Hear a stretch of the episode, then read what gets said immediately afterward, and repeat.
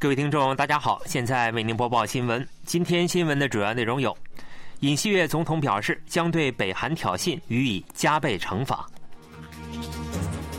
北韩决定在宪法中明确规定韩国是不变的主敌；俄北外长十六日会晤，商讨普京访北日程。以下请听详细内容。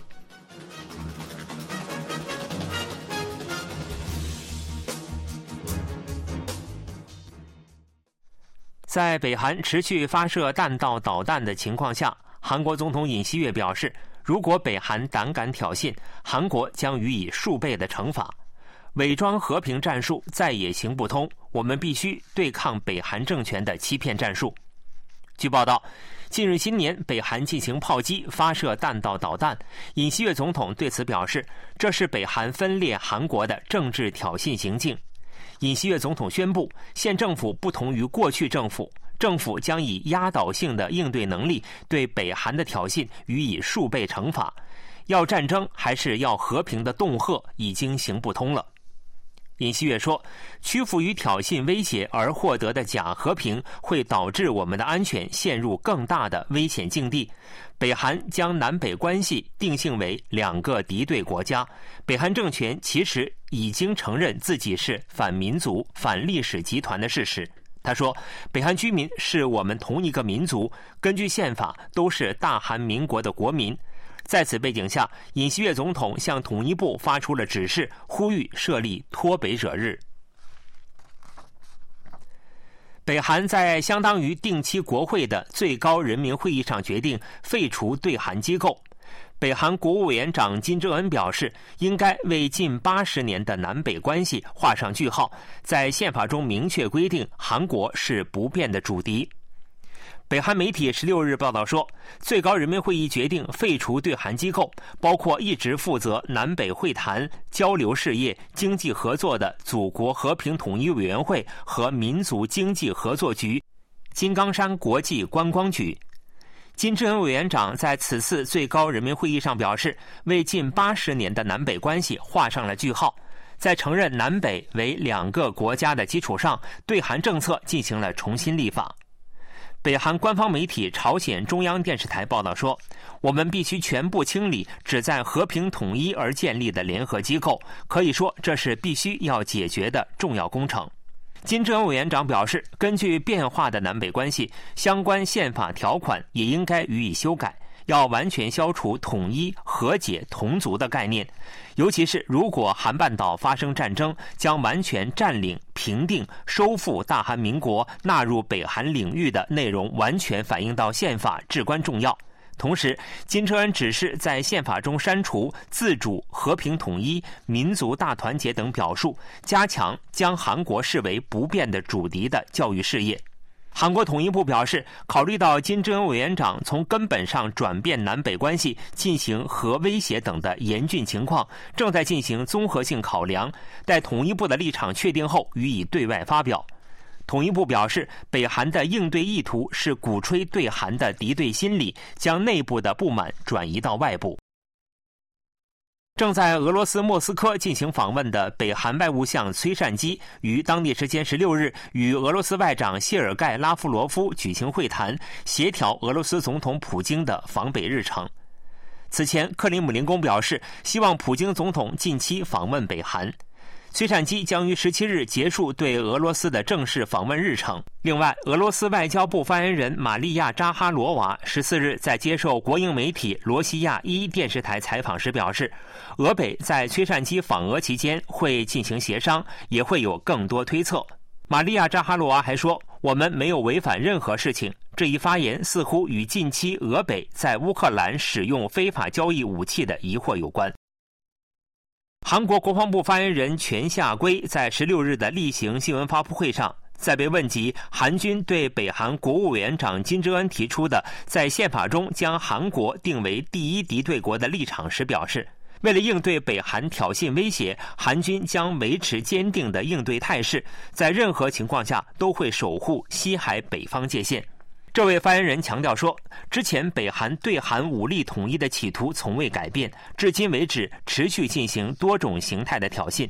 我军面对这些问题，为应对北韩军的挑衅与威胁，将维持坚定的精神武装和军事应对态势。他说：“包括西海北方界线，这是我军无数官兵用生命守护的实际海上警戒线，在任何情况下都要守护和捍卫西海北方界线，是我军一贯的立场。”对于北韩最近发射的新型固体燃料中程弹道导弹相关分析内容的提问，韩国国防部发言人全夏圭回答道：“包括韩国联合参谋本部在内，国防科学研究院等机构正在对北韩导弹参数或实际开发过程等进行仔细分析。”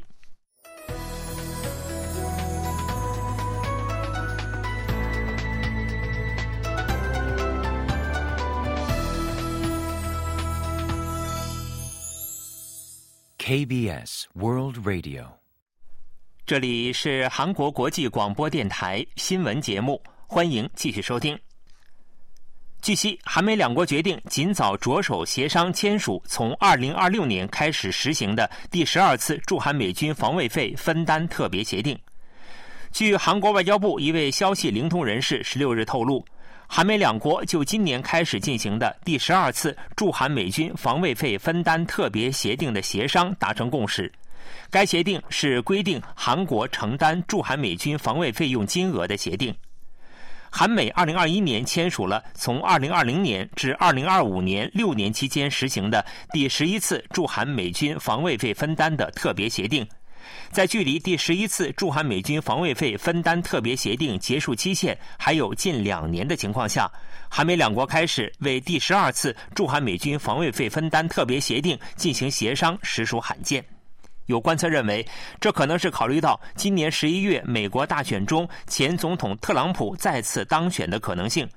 特朗普政府时期进行的第十一次驻韩美军防卫费分担特别协定协商，因前总统特朗普提出同盟的免费搭车论，向韩国施压，以大幅提高韩国的承担额，从中经历了诸多曲折。韩国海军将参加代号为“海龙”的多国反潜作战联合演习。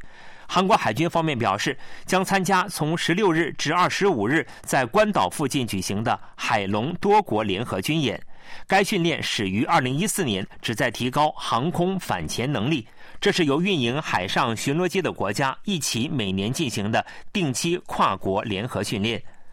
韩国在二零一九年首次参观演习后，从二零二零年开始派遣 P 三海上巡逻机和部队参加该演习。韩国、美国、日本、澳大利亚、印度等五个国家参加今年的演习。韩国海军派遣一架 P 三海上巡逻机和四十多名官兵参加本次演习。韩国海军表示，在演习期间，各国为提高联合航空反潜作战执行能力，将实施高强度的潜水艇追踪训练和海上巡逻作战程序训练等。二十四日即联合军演的最后一天，参加演习的韩国海军官兵们将访问关岛参战勇士纪念碑，缅怀六二五韩国战争期间为守护大韩民国的自由与和平而阵亡的美军参战勇士们的崇高精神。韩国总统办公室透露，韩国总统尹锡悦十六日任命赵泰庸为国家情报院院长。尹锡悦当天根据国会情报委员会朝野协议通过的赵泰庸候选人人事听证经过报告书，批准了人事任命案。赵泰庸院长为尹锡悦政府的第一任驻美国大使，之后一直担任国家安保室室长。此前，国会情报委员会十六日通过了对国家情报院院长候选人赵泰庸的人事听证经过报告书。国会情报委员会的国民力量党干事刘向凡会后对记者表示：“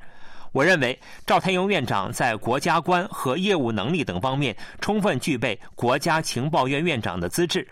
国会情报委员会根据赵泰庸候选人人事听证会结果，通过朝野协商，采纳了记录所有合格、不合格意见的人事听证经过报告书。新闻播送完了，是由于海峰为您播报的，感谢各位收听。